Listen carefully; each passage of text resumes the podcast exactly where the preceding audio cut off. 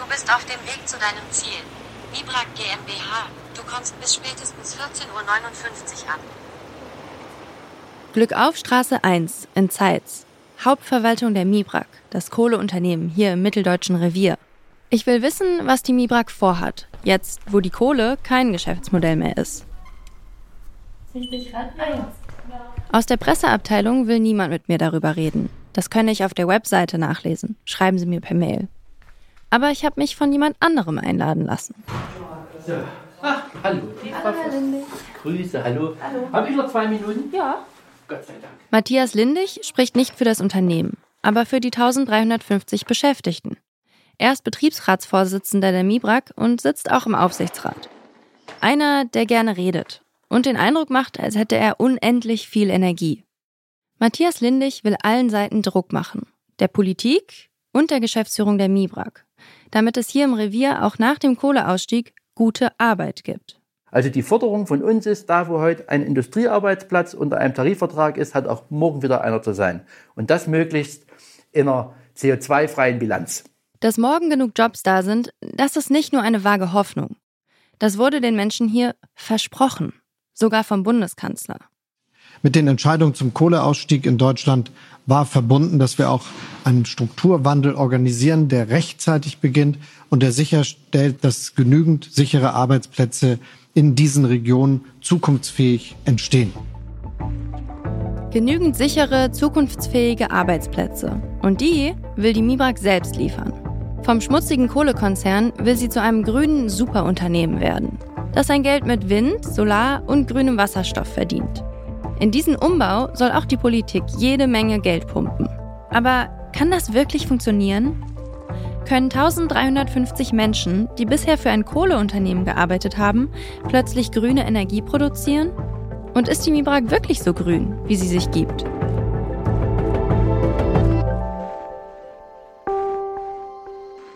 Ich bin Johanna Voss und das ist Nach der Kohle. Folge 5 Schöne neue Welt. 400 Bergleute hat die Mibrak schon in den Vorruhestand geschickt. Durch den Kohleausstieg gibt es für sie keine Arbeit mehr. Einer von ihnen ist Thorsten, den ich in Folge 4 getroffen habe. Dass erfahrene Leute wie Thorsten frühzeitig in Rente geschickt werden, das nennt Matthias Lindig eine Vernichtung von Arbeitskraft. Bei Kaffee in seinem Büro erzählt er mir, wieso er sich als Betriebsrat um die Jobs im Revier sorgt. Also die Gefahr eines Strukturwandels beinhaltet immer, wenn man es falsch macht, die Gefahr eines Strukturbruches. Matthias Lindig ist selbst Kind eines Strukturbruchs. Hier hat sich nämlich in den 90ern schon mal alles komplett verändert. Das war die Zeit der Wiedervereinigung. Als die Treuhand kam und den volkseigenen Bergbaubetrieb privatisiert hat. Damals war so bedingt durch den Zusammenbruch eines Gesellschaftssystems und eines Wirtschaftssystems ist im Prinzip äh, hier im Prinzip alles kaputt gegangen. Ich war damals 14, also ich hatte, sage ich mal, bewusst mitbekommen, was ein Strukturbruch auch bedeutet. Die Industrialisierung, die Demoralisierung der Bevölkerung war da sehr hoch. Ähm, man hat das auch gemerkt, die Menschen haben sich nicht damit abfinden wollen, haben dagegen gekämpft, angekämpft. Matthias Lindig spricht vom Sommer 1993. Hier ist das erste deutsche Fernsehen mit der Tagesschau. Damals wird Bischofferode, ein Ort im Norden Thüringens, weltberühmt. Guten Abend, meine Damen und Herren. Auf einem internationalen Aktionstag unterstützten heute in Bischofferode Tausende die Kaliberg-Leute, die dort seit Wochen um den Erhalt ihres Werkes kämpfen. Mehr als 40 Bergleute gehen dort in einen Hungerstreik, um die Schließung ihres Werkes zu verhindern. Sie werden zum Symbol des Widerstands gegen die Treuhandpolitik. 81 Tage halten sie durch. Ihre Jobs verlieren sie trotzdem. Also da sind bald, ich weiß gar nicht wie viel, 1,5 bis 2 Millionen Menschen, Fachkräfte, zwangsweise, wie gesagt, in andere Bundesländer abgewandert und haben die dortige Industrie wieder gestärkt. Das hieß also, der Strukturbruch des Ostens ist der Aufbau des Westens. Viele Menschen im Osten haben das Gefühl, sie wurden damals um ihre Zukunft betrogen. Das wollen wir diesmal nicht. Ähm, deswegen wollen wir alles anders machen.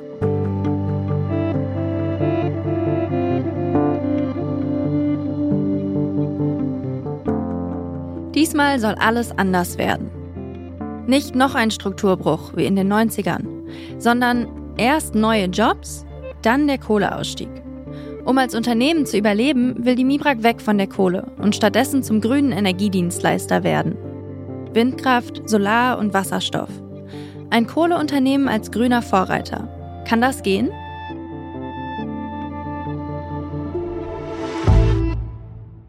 »500 Millionen Euro will die Mibrak für ihren grünen Umbau bis Mitte der 2030er Jahre ausgeben. Auf der Unternehmenswebseite ist schon jetzt kaum noch Kohle zu sehen. Da sieht man jetzt als erstes Windräder und Solaranlagen und einen Kohlebagger, der eine Wiese pflanzt. Aus dem Namen ist die Kohle auch schon verschwunden.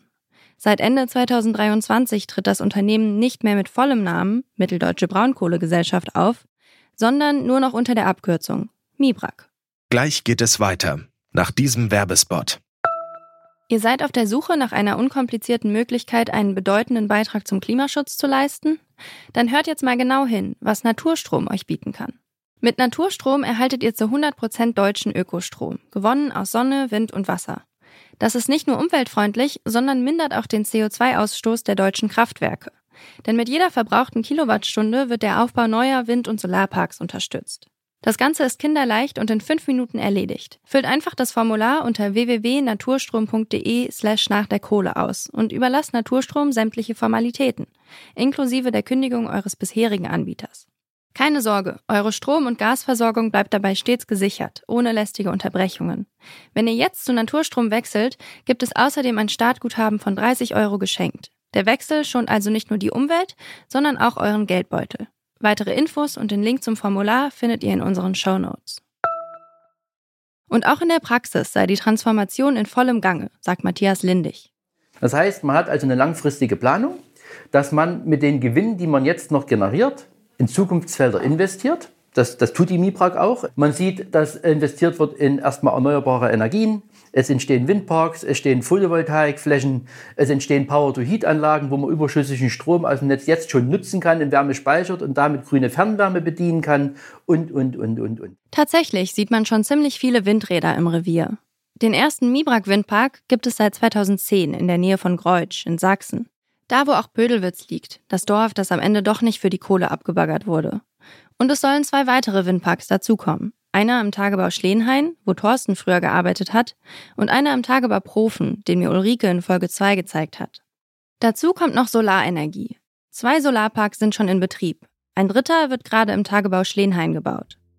All diese Windräder und Solarpanels sollen am Ende das Megaprojekt der Mibrak mit grünem Strom füttern. Und dieses Megaprojekt, das heißt grüner Wasserstoff.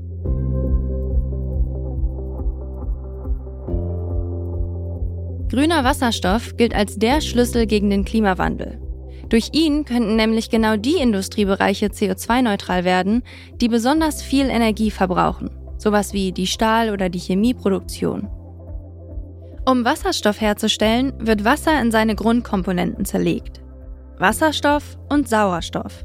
Man macht das mit Elektrolyse, also mit Strom. Und nur wenn dieser Strom aus erneuerbaren Energien kommt, nur dann ist der Wasserstoff am Ende auch klimafreundlich.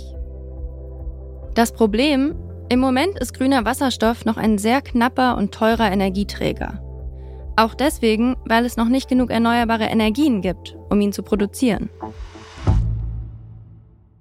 Die Mibrak will jedenfalls im Rennen um die Wasserstoffproduktion vorne mit dabei sein und investiert 250 Millionen Euro in den Bau eines sogenannten Elektrolyseurs am Standort Profen.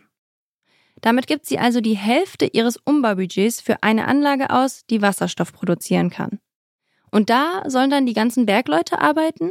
Bergleute, das sind Industriemechaniker, das sind Maschinenanlagenführer, das sind äh, Elektriker, Geomatiker, IT-Leute. Also es gibt ein altes Sprichwort, des Bergmanns ist nicht eines meiner Sache. Es ist eine Vielfalt von Berufszweigen. Das geht wirklich vom kleinen Handwerker bis über den Meister in die Ingenieurwissenschaften rein. Wir bilden hier alles ab bis hin zur Medizin. Soll heißen, Bergleute sind nicht nur Menschen, die im Tagebau den Bagger steuern, sondern Fachkräfte, die auch bei einem grünen Superunternehmen gebraucht werden.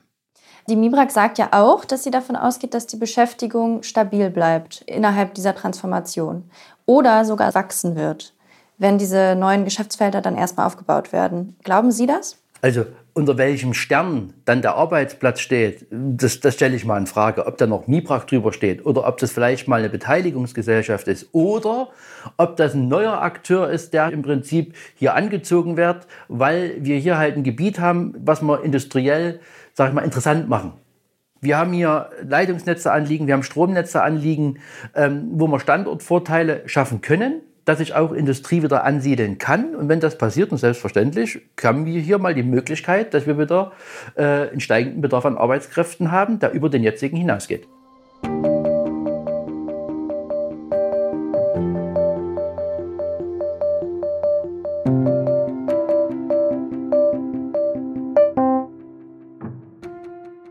Grün, zukunftsorientiert, nachhaltig und dann auch noch tarifgebundene Arbeitsplätze. Das klingt toll. Ja. Ist die Mibrak also ein sozialökologisches Vorzeigeunternehmen? Da sind doch einige ExpertInnen skeptisch. Zum Beispiel die Energieökonomin Claudia Kempfert. Von ihr werdet ihr nächste Folge noch mehr hören. Sie sagt, die Mibrak ist in der Vergangenheit nicht gerade als großer Unterstützer der Energiewende aufgefallen. Sie scheinen es auch aktuell nicht äh, werden äh, zu wollen, sondern eher darauf zu spekulieren, sich, äh, wenn Kohlekraftwerke früher geschlossen werden sollten, sich das auch noch entschädigen zu lassen und dann da abzukassieren, wo es möglich ist und sich herauszuwinden in mögliche Zahlungen, auch Renaturierung oder so, wenn das notwendig ist. Also 2013 hat die Mibrak das Kohlekraftwerk Buschhaus vom Energiekonzern E.ON übernommen. Nur um sich drei Jahre später von der Bundesregierung dafür entschädigen zu lassen, dass dieses Kraftwerk vorzeitig stillgelegt wird. 1,6 Milliarden erhielt die Mibrak zusammen mit Vattenfall und RWE dafür, ihre besonders klimaschädlichen Kraftwerke abzuschalten. Und das sind nur Schätzungen. Die genauen Summen sind nicht öffentlich. Wenn es um die Frage der Glaubwürdigkeit geht, dann lohnt sich auch ein Blick auf den Mutterkonzern der Mibrak, die tschechische EPH. Die pflegt ein Image als Leader in der europäischen Dekarbonisierung. Zumindest Stand jetzt landet sie aber noch in den Top 3 der schmutzigsten Unternehmen in der EU. Das zeigt eine Recherche des tschechischen Online-Mediums Denik Referendum. Demnach ist die EPH zusammen mit RWE und der polnischen PGE für ein Viertel der Emissionen aus dem Energiesektor in der gesamten EU verantwortlich. Ein Viertel. Aber gut, vielleicht wird die EPH ja gerade erst grün. Also, schauen wir mal in die Zukunft. Da stellt sich die Frage der sogenannten Ewigkeitslasten. Als Mutterkonzern der Mibrak ist die EPH verpflichtet, Geld zurückzulegen für die Zeit nach der Kohle. Damit da, wo sich die Bagger in den Boden gefressen haben, wieder Ökosysteme entstehen können, müssen diese Flächen nämlich renaturiert werden. Und das kostet Milliarden und dauert sehr, sehr lange. Es gibt nämlich wirklich kaum was, was einen Boden so zuverlässig komplett zerstört wie der Kohleabbau.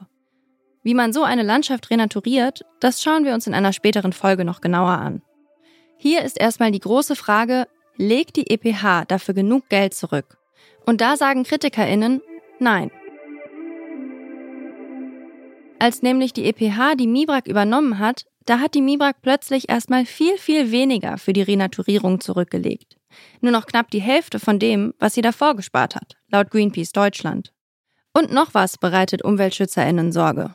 Die fossilen Konzerne versuchen seit einiger Zeit, ihr altes fossiles Geschäft, was bald nicht mehr profitabel sein wird, zu trennen von ihrem künftigen Geschäft, vor allem mit erneuerbaren Energien. Das ist Felix Eckert. Er ist der Vorsitzende des BUND Sachsen.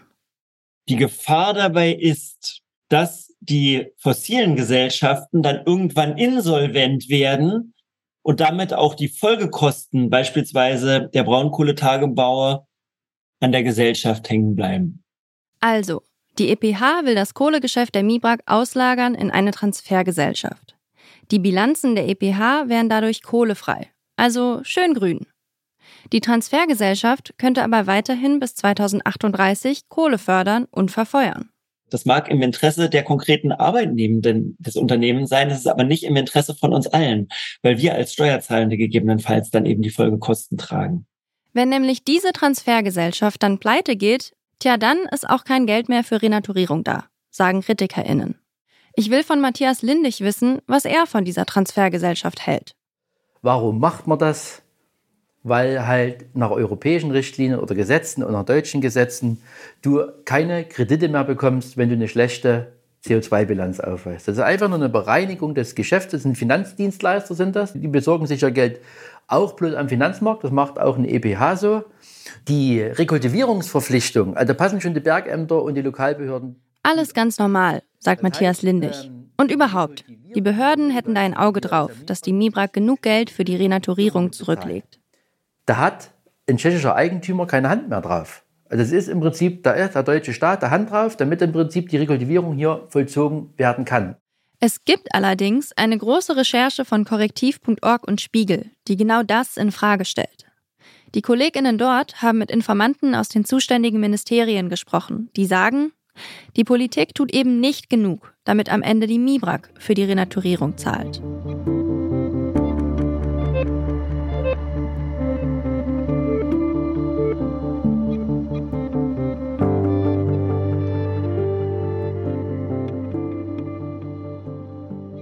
Okay, die Mibrak plant also, sich vollkommen neu zu erfinden. Und zwar während das Kohlegeschäft noch weiterläuft. Ein Drahtseilakt. Aber der Betriebsratsvorsitzende hat viel Vertrauen in seine Geschäftsführung. Und auch in den Mutterkonzern, der, so erzählt er es mir, die starke Stellung des Betriebsrats im Unternehmen immer unterstützt hat. Bleibt noch die Frage, wie sicher die Jobs der Beschäftigten wirklich sind.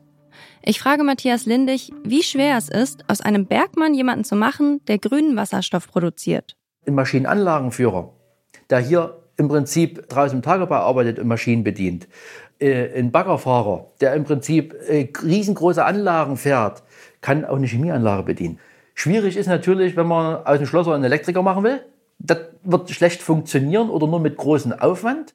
Ich muss mehrmals nachfragen, aber irgendwann gibt Matthias Lindig zu, ein klares Konzept für die Umschulung der MIBRAG-Belegschaft gibt es noch gar nicht. Natürlich drücken wir als Betriebsrat und fordern Planung. Wir fordern selbstverständlich, dass wir ein Konzept vorgelegt bekommen, Schulungspläne. Wo sehen wir die Potenziale, wo sehen wir die Berufszweige? Und da kommt natürlich das Unternehmen auf der anderen Seite. Na, lieber Betriebsrat, wenn du mir sagst, wie die wirtschaftliche Situation morgen ist, dann sage ich dir auch, wo der Zug hinläuft. Und das ist so ein Streitthema, wo man im Prinzip versucht, mit noch einem gesunden Miteinander einen Weg zu finden. Uns geht das, oder mir persönlich, geht das nicht schnell genug. Grundsätzlich vertraut er aber schon darauf, dass die Mibrak das hinkriegt mit der grünen Transformation. Man prüft, man tritt jetzt in die Märkte ein und dann entwickelt man die Geschäfte. Aber da brauchen wir halt noch ein bisschen Zeit dazu. Wir brauchen noch Zeit. Diesen Punkt macht Matthias Lindig in unserem Gespräch gleich sechsmal, obwohl ich danach gar nicht frage. Die Frage, wann jetzt hier genau Schluss ist mit der Kohle, die ist für ihn vielleicht die wichtigste Frage überhaupt. Und Matthias Lindig sagt 2038. Das Jahr, auf das sich die Kohlekommission geeinigt hat, damit da dann auch wirklich genug neue Jobs da sind. So, und das ist der Weg, an dem wir uns festhalten. Und wer von diesem Weg abweicht, begeht den Frevel an der Bevölkerung hier. Das ist nun mal so. Und das macht aber gerade unsere Bundesregierung und macht es unwahrscheinlich schlecht kommuniziert dazu. Matthias Lindig wird bei dem Thema richtig wütend. Er schimpft über die Ampel, über Wirtschaftsminister Robert Habeck, über eine Politik der Ideologisierung und auch über den Kanzler. Wir hatten zum Beispiel mit Olaf Scholz, als er noch Finanzminister war, ein Treffen in Cottbus. Und er hat sich vor die Bergleute gestellt und hat gesagt, macht euch keine Sorge, die Verträge sind sicher. Dieses Treffen in Cottbus das war im August 2021, noch vor der Bundestagswahl. Damals hat Scholz tatsächlich gesagt, die Vereinbarungen zum Kohleausstieg gelten und sollten eingehalten werden. Zwei Monate später war die Wahl und es stand der Koalitionsvertrag. Und da stand dann drin, Zitat, Schritt für Schritt beenden wir das fossile Zeitalter, auch indem wir den Kohleausstieg idealerweise auf 2030 vorziehen. Da können Sie wissen, wie sich jeder hier im Revier gefühlt hat. Da ist es wieder. Dieses Gefühl aus den 90ern. Dass da wieder ein Strukturbruch kommt. Und dass schon wieder Leute von weit weg aus Berlin über die Zukunft der Menschen im Revier entscheiden, ohne sie anzuhören. Die können doch nochmal beschließen, was sie wollen da oben. Wenn sie Scheiße beschließen würden, Entschuldigung für den Ausdruck, wären sie längste Zeit an der Regierung, dann wären sie abgewählt. Und das prognostiziere ich jetzt mal für die nächste Wahl. Also zumindest was das Meinungsbild, das Stimmungsbild jetzt, sage ich mal, aus offiziellen Umfragen so widerspiegelt.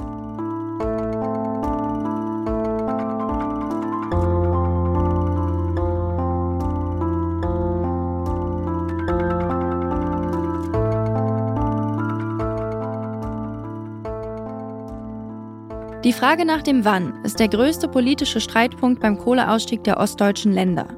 Kriegt die Politik es überhaupt hin, sich zu einigen? Entweder auf 2038, das Jahr, auf das sich die Kohlekommission schon mal nach vielen, vielen Debatten verständigt hat. Diese Menschen haben allen Anspruch, wirklich jeden Anspruch, dass wir an ihrer Seite stehen. 2038 ist so eine Zahl, oder doch auf 2030, weil wir das sonst einfach nicht schaffen mit unseren Klimazielen in Deutschland. Und deswegen war es wichtig und notwendig, dass am Ende CO2 eingespart wird, siehe Kohleausstieg 2030. Jetzt geht es weiter, diese Entscheidung auch in Ostdeutschland möglich zu machen. Das hört ihr in Folge 6, nächsten Samstag. Wir freuen uns über Lob und Kritik zum Podcast. Schreibt dafür gerne eine Bewertung in eurer Podcast-App oder schickt uns eine Mail an kontakt.detektor.fm.